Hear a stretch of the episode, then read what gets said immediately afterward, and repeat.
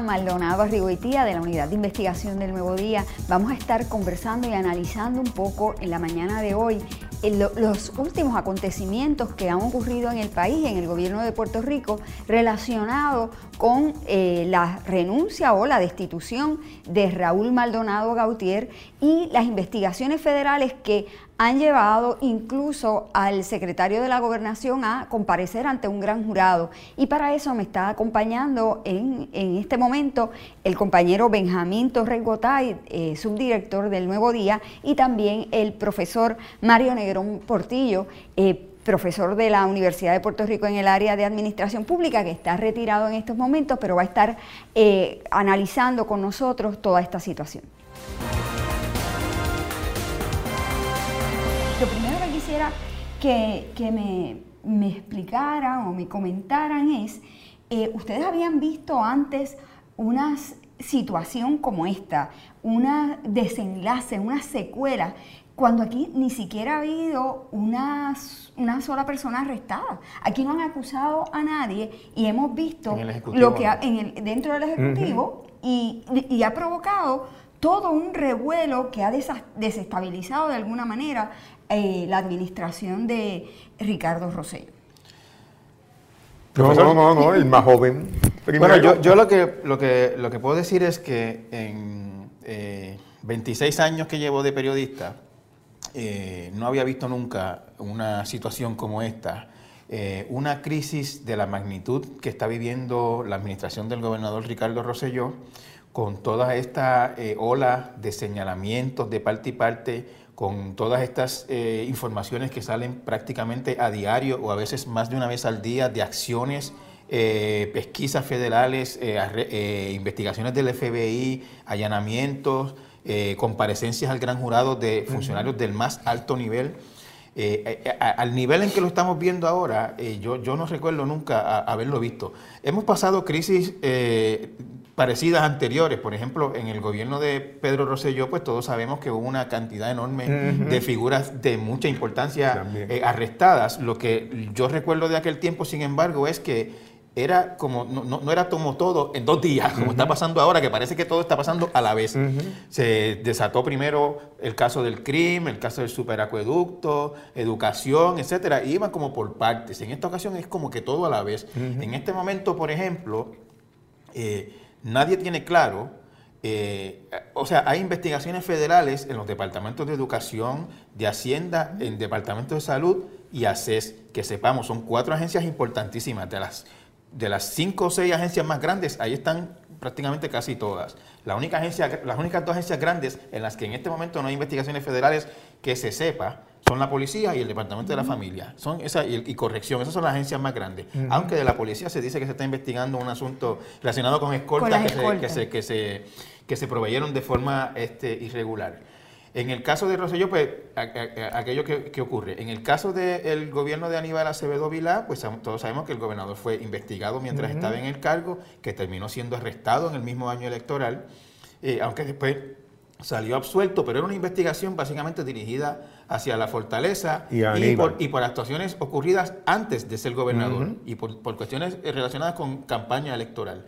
Y en el caso de Alejandro García Padilla, todos sabemos la investigación del caso Anaudi, que llevó al gran jurado a un hermano del gobernador, a su secretario de prensa y a otras personas cercanas, pero que terminó siendo eh, un caso contra un recaudador y varios funcionarios de segundo nivel en la Autoridad de Acueductos y Alcantarillados y una jefa de agencia.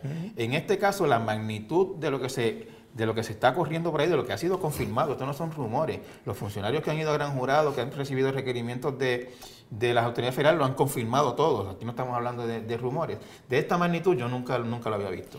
y, es, profesor, ayer nosotros tratábamos de hacer, de hecho se publicó hoy en el Nuevo Día, un recuento de lo que había ocurrido en las últimas horas. y, de repente yo trataba de hacer ese ejercicio y me parecía que era algo que había ocurrido ya hacía dos, tres días. Y era apenas unas horas, era un evento tras otro, tras otro. Y, le pregunto, ¿qué efecto tiene eso en términos del día a día, de la administración del gobierno? O sea, ¿es un colapso de, la administración de, Roselló en este momento y, esos, y eso ¿Qué provoca dentro de la ciudadanía y dentro de los servidores públicos que están dando servicio? Pues fíjate, Wilma, primero, buenos días y buenos días a Benjamín y a los amigos que, nos ven. El efecto es devastador. Y Benjamín hablaba de veintipico de años, yo hablo de 45.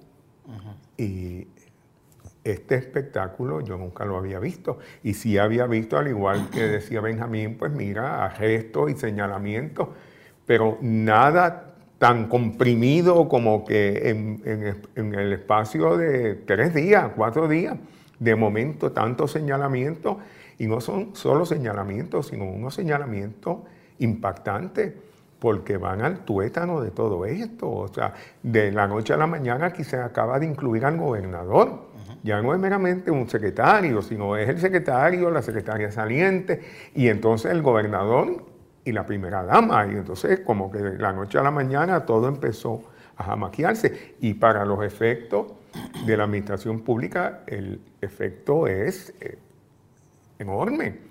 Porque como estábamos discutiendo eh, Benjamín y yo antes de que empezáramos, o sea, en el momento en que las instituciones empiezan a tambalearse, y en el momento en que la gente le pierde respeto a las instituciones o que las instituciones pierden credibilidad para la administración pública y por ende para el país, es devastador.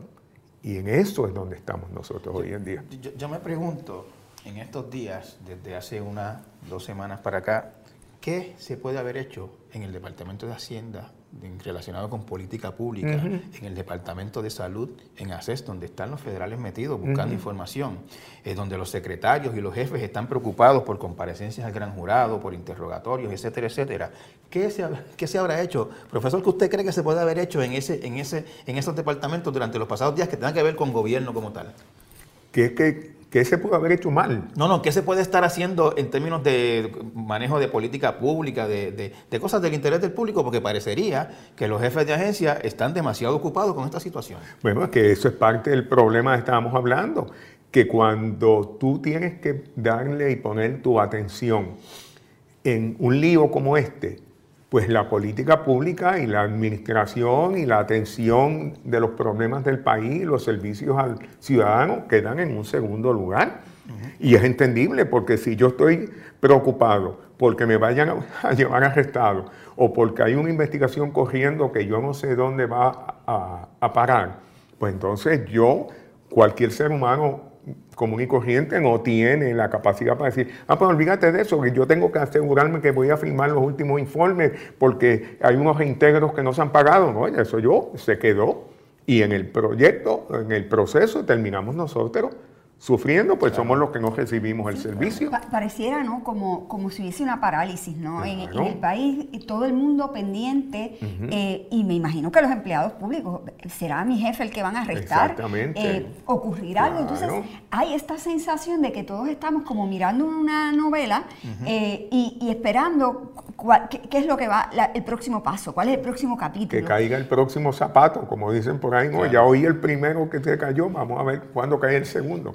Y en ese caso, eh, profesor, ¿qué, opción tiene, o sea, ¿qué, tendría que hacer el gobernador hoy día para dar la impresión de que hay un gobierno en marcha, de que esto no está detenido? ¿Qué, tendría que hacer para por lo menos proyectar eso? Bueno, algo que evidentemente se le ha hecho muy difícil al gobernador, que es que tú tienes que tratar de enviar un mensaje, primero de que tú estás en control.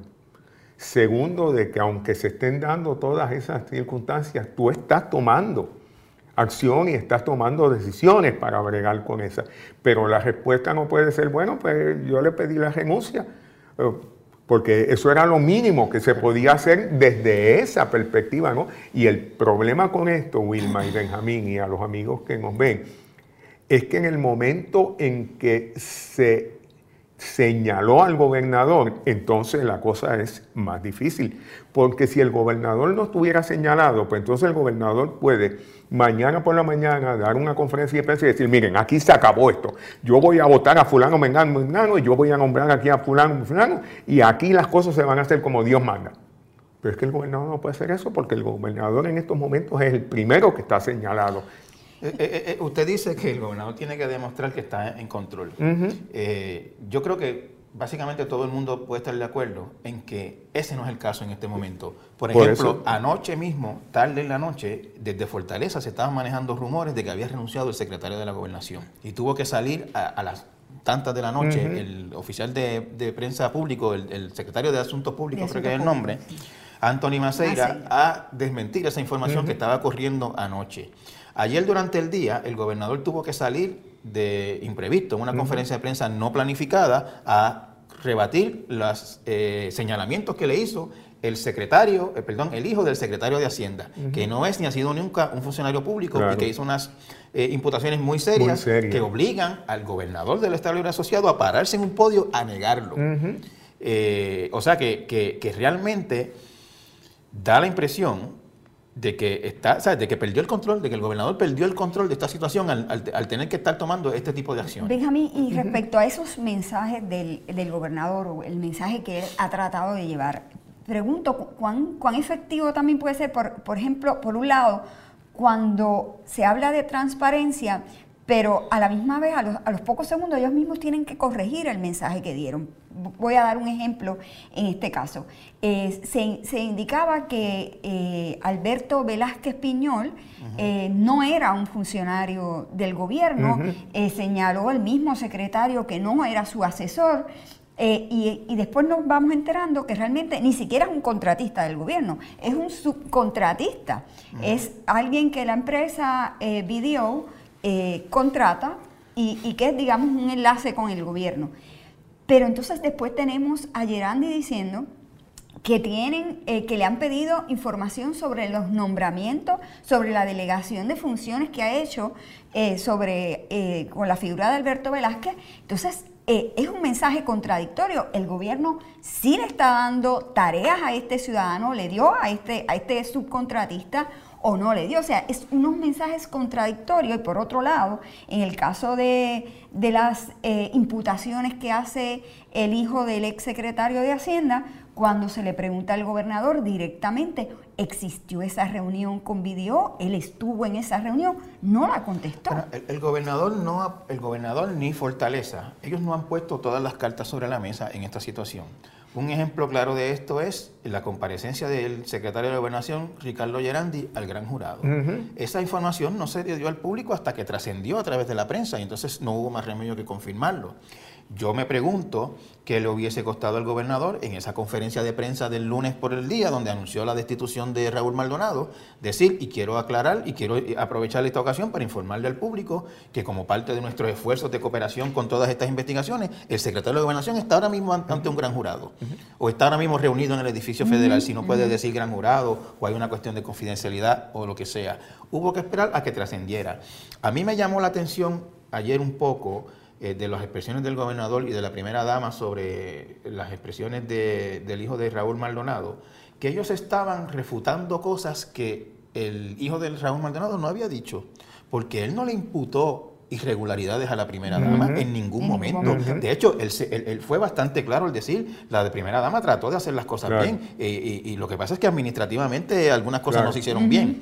Él lo que dijo fue que había un informe que hacía unos señalamientos que ponían una luz negativa el programa o el esfuerzo de Unidos por Puerto Rico, cuya rostro principal públicamente es la primera dama. O sea, él no dijo que la primera dama hizo nada, y el gobernador y la primera dama salieron a desmentir que ella había cometido irregularidades, etcétera, etcétera. Estaban refutando cosas que no habían sido dichas.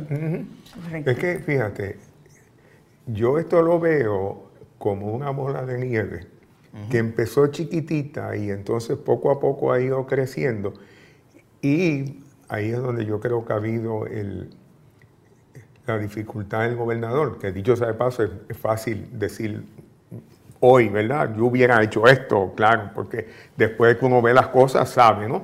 Pero como que la cosa siguió cogiendo y nadie tuvo la sensatez de decir, espérate, vamos a bregar con esto ahora, antes. Oye, porque ya sabemos que el viernes pasado el secretario de, el ex secretario de Hacienda fue a la oficina del FBI.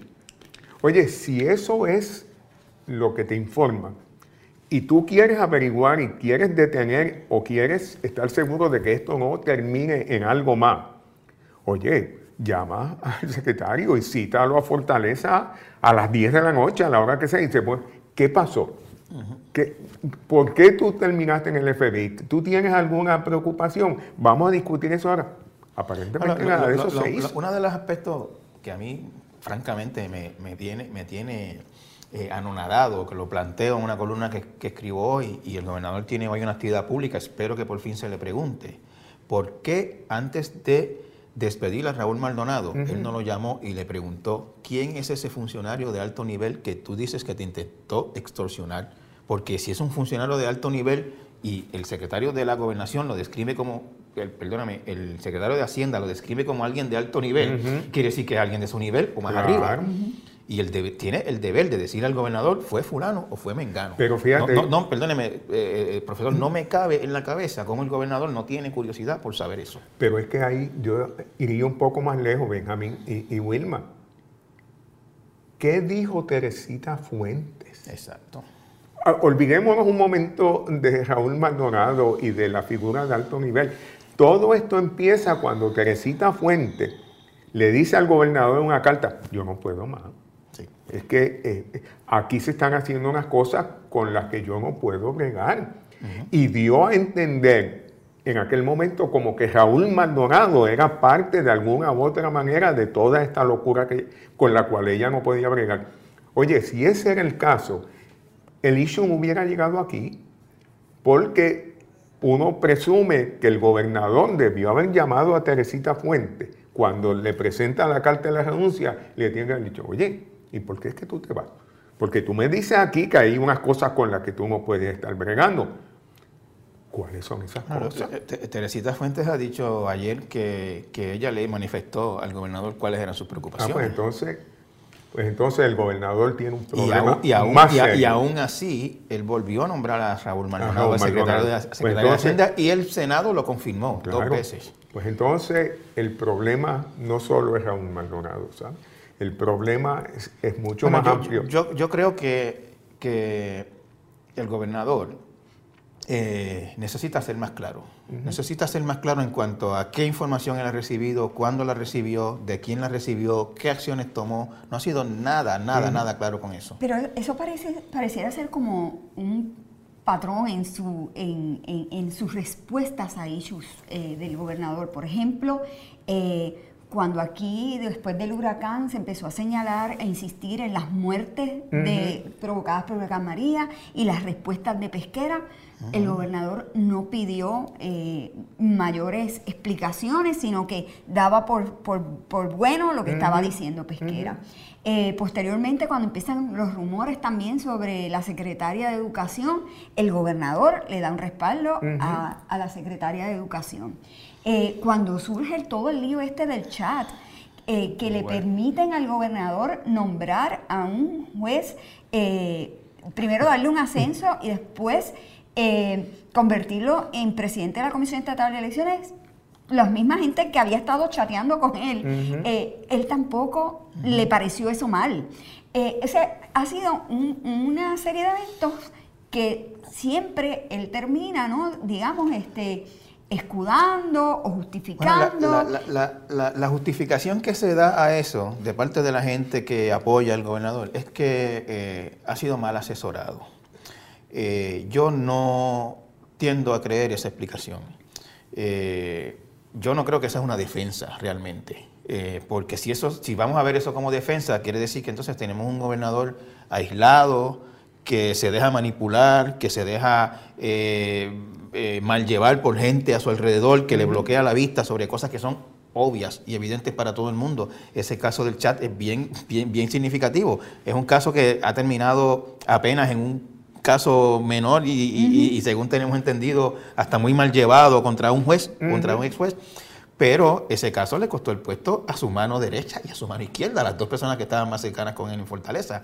Y el gobernador estaba como paralizado con eso. Y cuando todo el mundo sabía lo que venía, él estaba paralizado y prescindió de esas personas cuando no le costó más remedio. Eh, eh, en, definitiva, yo no creo que el gobernador puede seguir eh, evadiendo su responsabilidad de atender estos asuntos directamente con, la, con el pretexto eh, de que está mal asesorado. Eh, la situación que está atravesando el país hoy es muy grave. Todo termina en fortaleza, como decía algún presidente estadounidense, quizás el profesor recuerda exactamente quién fue, the buck stops here, Truman. Truman, exacto. O sea, todo tiene que ver conmigo al final del día y el gobernador tiene que asumir esa responsabilidad y hasta ahora no hemos visto que la haya asumido. Pero fíjate, en ese sentido, eh, Benjamín, eh, mi mamá solía decir que en paz descanse que se juntó el hambre y la miseria. Y yo creo que en el caso del gobernador, más allá de su persona y el talento y su inteligencia, que eso no es un issue. O sea, yo creo que el gobernador ha empezado a evidenciar algo que mucha gente lo señaló desde el principio, que es una persona joven, que no tiene experiencia, que no ha tenido con el paso de los años eh, la oportunidad de ver cosas que pasen y cómo responder a ellas, porque la realidad es, y no es que uno lo diga porque le gusta, porque yo no creo que a nadie le gusta ponerse viejo, pero es que no hay sustitución, no hay sustituto a las canas. O sea, pues las canas vienen porque uno lleva años y al llevar años uno ve cosas y sabe cómo se contestan las cosas. Y si muevo el lápiz para aquí, ¿qué va a pasar? Y si lo pongo acá, ¿qué va a pasar? Pero si yo nunca he movido el lápiz para la derecha o para la izquierda, pues yo no sé qué va a pasar. Y si además de eso, ante esa ausencia de experiencia y no de capacidad, pero de experiencia y de peritaje, porque a la gente se le olvida, y esto es algo que a mí me daba mucho coraje, ya no me da coraje. Oye, todo el mundo cree que dirigir una instrumentalidad pública es fácil y que no hace falta ni la experiencia ni la preparación académica. Que Entonces yo le pregunto a la gente, ¿tú te montarías con un piloto en un avión si te dijeron que ese piloto estudió biología, que no estudió eh, eh, eh, aeronáutica? O tú irías donde un cirujano para que te abriera, si ese cirujano lo estudió fue eh, dentista. Eh, pero nunca... Oye, pues el gobernador de Puerto Rico llega a una posición sin tener ningún tipo de experiencia previa en cómo se maneja una posición que es evidentemente la posición más compleja que hay en el país. Y uno pues está viendo los resultados. Lo mismo que sucede con el presidente de los Estados Unidos que llegó a la presidencia sin tener la más mínima idea de qué se supone que sea lo que se hace en una posición como esa y estamos viendo los resultados. Y entonces si a eso tú le añades que yo creo que el gobernador no ha sido, quizás por parte de esta misma inexperiencia, yo no creo que haya identificado a una gente que lo haya podido ayudar mucho. Porque en parte del problema aquí, Benjamín, es que si tú no tienes la experiencia, tú tienes dos opciones. O tú te buscas gente que sepa, que tengan la experiencia y te puedan ayudar. O tú haces lo que hace otra gente, que te busca gente que sepa menos que tú, pero que nunca te cuestionen. Porque lo que pasa es que cuando tú necesitas la ayuda de alguien que tiene más experiencia que tú, te puedes sentir mal, porque dices, pues, ¿cómo yo voy a, pero si él es un subalterno mío, ¿cómo yo le voy a pedir y que me digan, oh, gobernador, tú estás mal, pues a veces lo que pasa es que uno encuentra que nombra muchachito. Oye, ¿qué es lo que nosotros hemos visto en la fortaleza? La inmensa mayoría de ellos, con una corta excepción, son muchachos de la edad del gobernador. la, excepción era Raúl Maldonado. Y, y, mira el lío en el que estamos. Sí. Y, en el caso de, ahora mismo Cristian Sobrino tiene cinco bendito roles. bendito. Eh, y eso no es, eso es una locura desde la perspectiva de la pura gerencia pública.